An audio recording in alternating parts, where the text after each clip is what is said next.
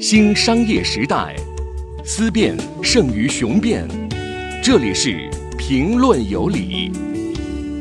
本节目由三十六克高低传媒联合出品。嗨，大家好，欢迎收听评论有理，我是李阳。上期我提到了，想小小的探讨一下公司的边界问题。那么就从最近无比火热的出行领域说起吧。我想通过这个领域目前的乱战，然后顺便探讨一下这个主题。假如我们把最近包括三十六氪等媒体提供的新闻线索拼一拼呢，你会发现一幅图景：出行这个领域正在发生很大的变化。首先是竞争者在变化。滴滴在这个市场当中具有一个垄断地位啊，这个达成呢是通过去年它并购的这种方式来解决的。简单说就是滴滴出让了他自己将近百分之六的股权和将近百分之十八的经济收益权吧给 Uber，然后呢结束了 Uber 在中国市场上的这种跟它的竞争关系，获取了 Uber 在中国的资产。从而赶走了这个最大的竞争对手，但是今年我们会发现，它面前又出现了新的进入者。我们说呢，其实从去年底的时候，如果你留意新闻的话，你会发现就是牌照的问题嘛，对滴滴形成了一个巨大的冲击。那么这个随之而来的就是说，像首汽约车这种背后有那个牌照优势的这种玩家，他进入市场，但是我们没有把它算作是这个市场上一个很强大的竞争对手，是因为什么呢？因为它仍然在以滴滴定下的那个规则在玩，所以它在规模上是不可能改变整个战局的。那我们现在谈到的新进入者。者呢？其实我觉得应该是美团和摩拜。三十六氪在上半年写过，美团曾经在南京试水约车，这个做法呢一度让滴滴非常的紧张。根据我们拿到的消息呢，美团现在已经很确切的说要跨入这个战场，它的战投部门现在已经开始密集的看约车的项目了，同时还传出了它要收购易到的消息。而摩拜呢，就是做共享单车的这个摩拜。它也是一个不可小看的搅局者，并且，就是他们的进入让整个出行领域的竞争边界扩大了。摩拜和 ofo 本来都是做共享自行车的嘛，但是因为后来滴滴入股了 ofo，然后进入了这个共享自行车的这个市场，它跟摩拜就成为了天然的对手吧。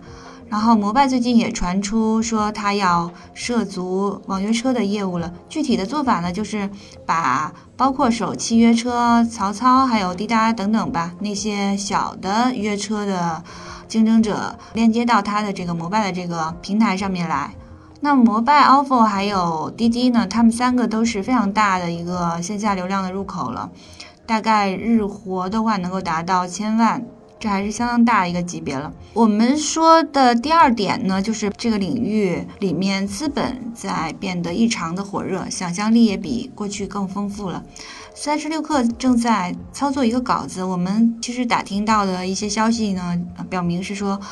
现在很多各种投资角色吧，都在出行领域里面有一些投资的意向。然后这个让市场衍生出了一个更大的一个想象力吧。这是因为呢，比如说你抽象一点看，其实这些公司都是在抢我们每一个人出行的时间，也就是在抢我们出行的时候所产生的数据。那比如说，我们说这里边可能还有一个新进入的玩家是那些我们所谓的 PPT 造车公司，就是说新能源汽车嘛，那有可能是传统车商的新能源车，就是他们也在加入这场战斗当中。因为如果你去分析的话，你会发现未来人们可能都不一定买车了，它有可能是出租的。所谓出租就是共享嘛，现在这个概念。然后这群车商他们想要获取用户的时候呢，那势必要跟就是比如说像滴滴、ofo、摩拜这些掌握线下出行大入口的这些公司产生一些交集，所以呢，这些公司在一起错综复杂，然后投资也是错综复杂，就是开启了这个整个产业的一个新的生命周期。我觉得在过去一百年里，整个出行的这个想象力都没有特别的大，然后现在它反而是说就是在这些公司的乱战。之下吧，有了一个一个新的图景，但是新的生命周期开启之后，往往是看上去是很混乱的嘛。上面提到的这些呢，其实可以总结为两点，一个是说，我们回到这一期的主题上来，就是说公司的边界看上去消失了，出现了多宗的扩张，让人眼花缭乱。比如说做外卖的和餐饮的开始做打车业务了，然后呃自行车和那个汽车共享呢，现在又混杂在一起。第二点呢，各种新的角色的进入，让出行作为一个巨大的风口，想象力比从前还要大了一些。我们通过这个市场是想来探讨一下公司边界的问题，也就是说，公司应该做什么，不应该做什么。因为你会发现，多元化扩张是中国互联网公司目前的一个典型的现状和共同特点吧。很多公司都是表现为什么都在做。公司到底要不要有边界呢？美团的创始人王兴说不需要。他认为，现代公司与其探讨边界，不如探讨一个核心的问题。他的提法呢，其实挑战了过去很多年商学院和股市投资人的认知，因为我们从历史上看到过无数因为扩张而失败的例子。其实今年还有一个很大的。这个事件发生就是乐视嘛，它的乐视整个帝国的一个坍塌，其实它就是一个多元化扩张而失败的例子。因为并购这件事儿本身就是很难的事情，成功率并不高，所以频繁发生并购的公司呢，会给它的公司现金流还有利润，也就是股东回报会造成压力，这也会让公司的资产无限的庞大，但很多是债务的越堆积越高。那些扩张过度的公司往往下场都不是很好，因此人们一直在强调说。公司要聚焦，要有边界。但是王兴呢？因为他的美团现在目前看上去状况还不错，挺好的，所以他的这句话就给我们带来了新的研究的案例。那么美团成立于二零一零年，它原来是做团购的，后来又并购了大众点评，切入了餐饮市场。再后来呢，又做了呃酒店旅游市场，跟携程成为了竞争对手。然后呢，他又切入了外卖市场，跟饿了么打。再到现在呢，他现在摩拳擦掌，想要进入一个更难以吃下的出行市场。所以说，他的敌人非常多，没有哪一个独角兽能够像美团这样能折腾。但是从结果来反推呢，假如他不折腾的话，他还固守那个团购市场，恐怕他早就死了。很多时候，创业公司做的事情就是把手头的牌和资源重新的组合和利用。那么，美团折腾了这么多年的一个结果是，它不仅从千团大战里活了下来，而且还排进了全球独角兽公司的前十名。在中国呢，它仅次于滴滴和小米。当然，中间还有一个陆金所啊。假如我们就是还是看私营的这些成分的公司的话，那么美团它到底会成为乐视，还是会成为亚马逊呢？呃，我们都知道亚马逊呢也是一个突破了传统的公司，但是它直到现在还没有盈利，然后它的业务也比较多元化。但是它的创始人贝索斯呢一度成为全球首富，这个公司的市盈率也非常的高，就是整个的投资人对这个公司还是非常看好的，所以我们把它列为一个探讨的一个方向吧。我觉得这个。探讨就是一个公司要不要有边界，其实要看几个点，其中之一呢是要看这个公司的扩张是不是有助于它的核心优势的扩大。从这个意义上讲呢，我觉得公司其实是有边界的。你可以理解为是说，把一颗刚做好的巧克力球，把它扔在一堆那个面包屑里面。它能够粘起来多少呢？其实这个就是它可以扩张的界限。怎么理解呢？就是说，黏黏的这个巧克力球可以是代表这个公司的一个核心优势。那么以美团为例呢，其实就是它的地推的那个能力，这个是它的一个核心优势。它的地推啊，它基于位置服务的这种技术上的一些算法啊，还有这个方面的一些优势。所以说，它做的这些业务虽然说错综复杂吧，比如说团购。啊，餐饮、酒旅还有打车，但是他们其实都是基于这个核心能力的，他们也同样都是一种基于位置的服务，所以呢，它可以把这种能力放大到若干个就是这种市场里面去。我们其实可以从很多个那个多元化的例子里面去看那些没有让优势扩大的公司是怎么回事儿。比如说刚才提到的乐视吧，乐视做汽车，还有恒大之前就是他卖水粮油嘛。最终这些公司都以失败告终了。其实最大的一个问题就是在于他们没有把核心的这个优势带到新的那个战场里面去，就是它的核心优势不足以支撑他去干那件事儿，也就无助于他的整个的这个在这个领域里边优势的加强。那么第二点，我觉得可能是，呃，要看这个多元化是不是有助于提升它其他的那些业务。其实也就是说，有没有形成一个生态吧。这个词儿嘛，本来是挺好的，但是后来让乐视就是说的太多了，然后变成一个负面的词了。这方面的例子，我们可以去看一下小米的多元化。我觉得小米啊，它的那个生态的负责人刘德曾经讲过一些，嗯，这方面的逻辑还蛮值得大家去参考的。他曾经讲过他们做什么和不做什么的这个逻辑吧，就是说他们始终在坚持一个性价比的这个定位。然后他们要判断进入一个市场呢，必须足够大，并且能够在这个进入的时机上能够让它的成本达到最低。他提到过一个竹林战略吧，也就是说一棵树可能容易倒下，但是如果你种一片林子，那可能就不那么容易死了。那小米的做法就是说，它通过股权投资的方式，然后复制自己在生产性价比产品就这块的一个优势，然后用一些原来做手机的团队呢去管理这些做各种智能家居类的那个产品。同时，他还在做一件事儿，就是用线上线下的这个零售吧，主要是他在线下做了零售，然后在今年这个扩张的还蛮快的，给这个生态呢带来了一种合理的消费场景。我觉得他这么做，其实在逻辑上是能够说得通的。最近十年以来呢，中国乃至全球的公司其实都在面临一个就是错综复杂、还有瞬息万变的一个市场竞争环境。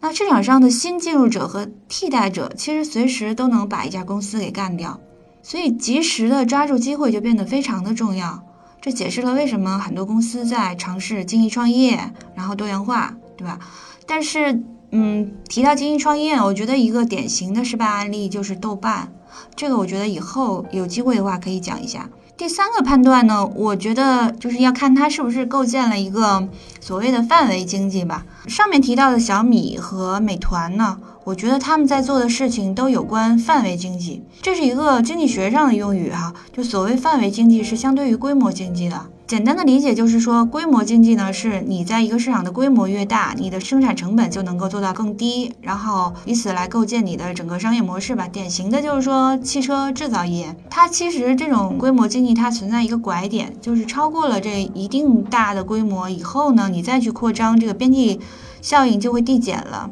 就是等于说，你多生产一件商品也不会让这个整个成本会降低。那么，互联网破解了规模经济的这个拐点这个问题吧。比如说，腾讯的话，它同样是具有非常庞大的用户群，然后它多售卖一个游戏道具呢，也不会耗费多余的成本，因为它基于数字化的嘛，数字化的分发、数字化的生产，所以呢。嗯，这种大规模就是很多互联网公司所追求的。呃，我们提到的这个范围经济呢，其实是互联网的另外一个特点，因为它具有头部和后来尾部的一些说法。然后我们说那个互联网进入下半场，其实就是说你的用户在难以。不断的新增和获取的情况下，你可以采取一种范围经济。那指的其实就是说，你向用户提供两种及以上的产品的时候，你的综合成本其实比只提供一种要低。举个例子，你圈住了一群人，然后他从你这儿呢，既买 A 产品，还要买 B 产品，等等等吧。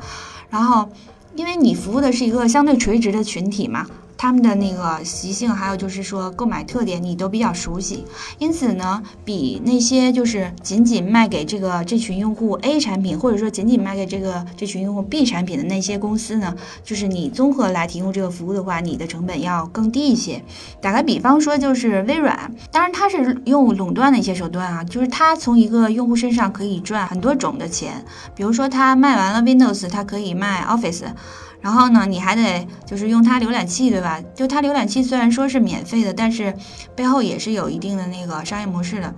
所以，美团和小米现在的这种多元化的形式呢，它呈现出的是这种范围经济的特点。呃，美团在做的事情，尤其是就是它其实它是在努力提升它在每个用户身上赚到的钱。这个就是典型的一个范围经济的一个想要要求的这个方向。比如说，你作为消费者的话，外卖你用它，打车你也用它，然后未来可能还会就比如快递，它它有可能也会投资，然后你也会用它。那那它其实是基于它背后的这种核心的那个竞争力嘛，它那个地推还有就是它基于位置服务的这些能力，它这个能力是可复制的，然后它不断的复制到就是相关的这些服务里面去，然后它笼住了包括你在内的这些高频的用户，所以我觉得它这样做其实是就是想粘合住线下的大流量的入口。然后刚才我们提到那个有几个判断点，最后一个呢，我觉得还要看你的这个公司的主业是不是足够强大。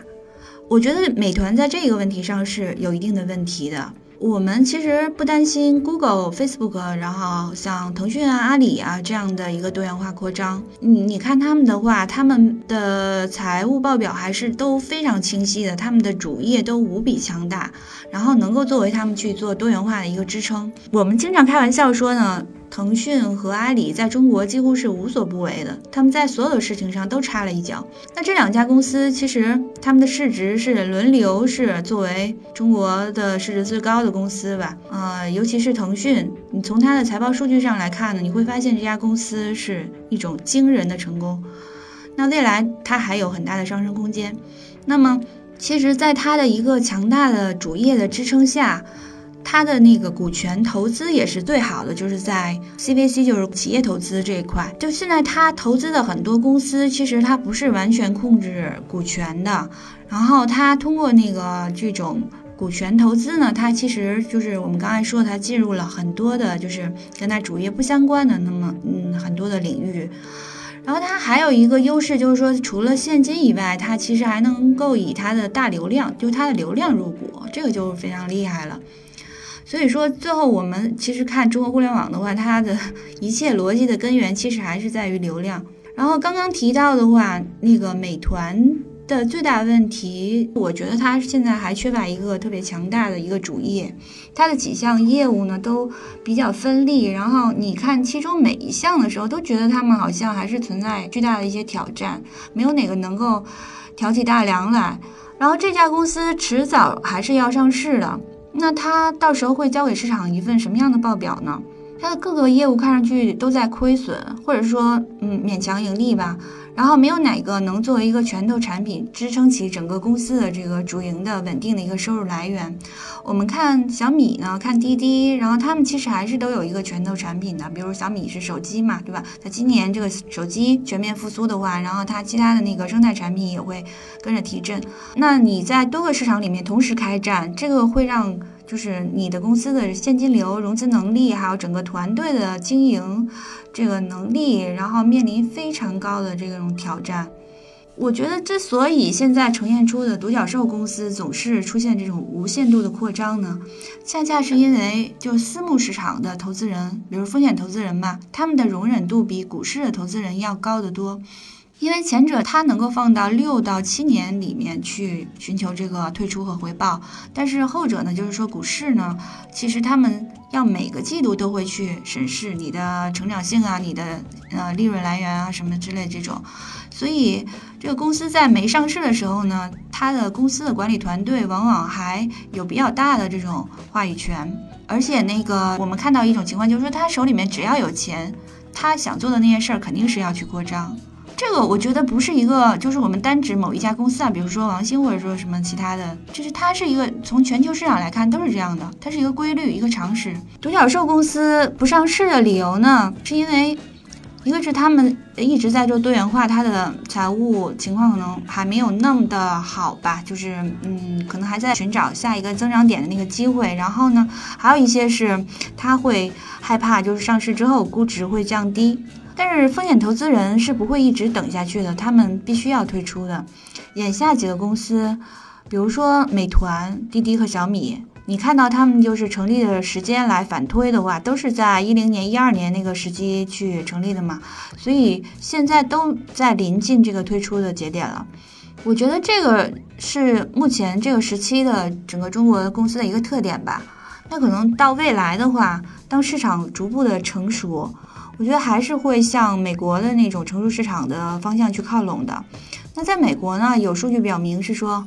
就是他们的业务越来越专一，或者说越来越那个聚焦的这种公司的比例是逐年在上升的。美国其实在一九七零年代也经历过大的并购潮，也特别乱。嗯，跟现在出现的二级市场向一级市场并购这种并购潮还是蛮像的。举个例子说，很多做煤炭生意的公司可能冷不丁投一个做游戏的公司，这种现象在嗯 A 股市场还是挺多的。但是那个你看到美国后来就是因为嗯垃圾债的这个倒闭，就是后来。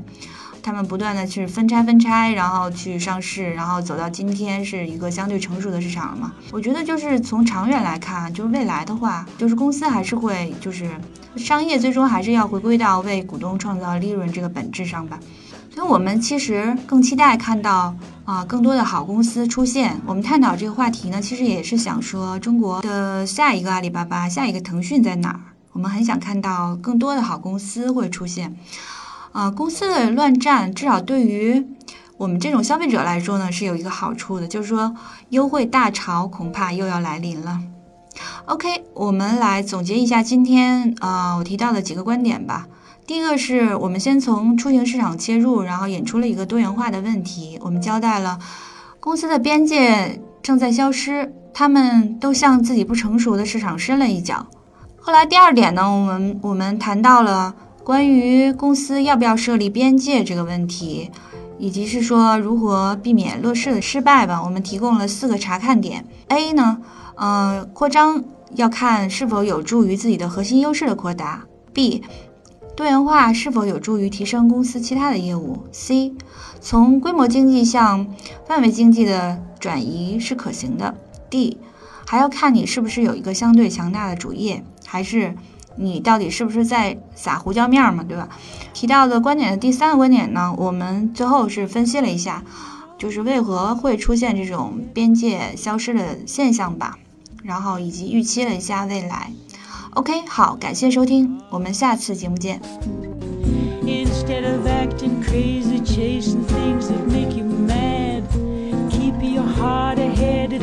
you're closer to the place you need to be. It's up to you to let her love you, sweet.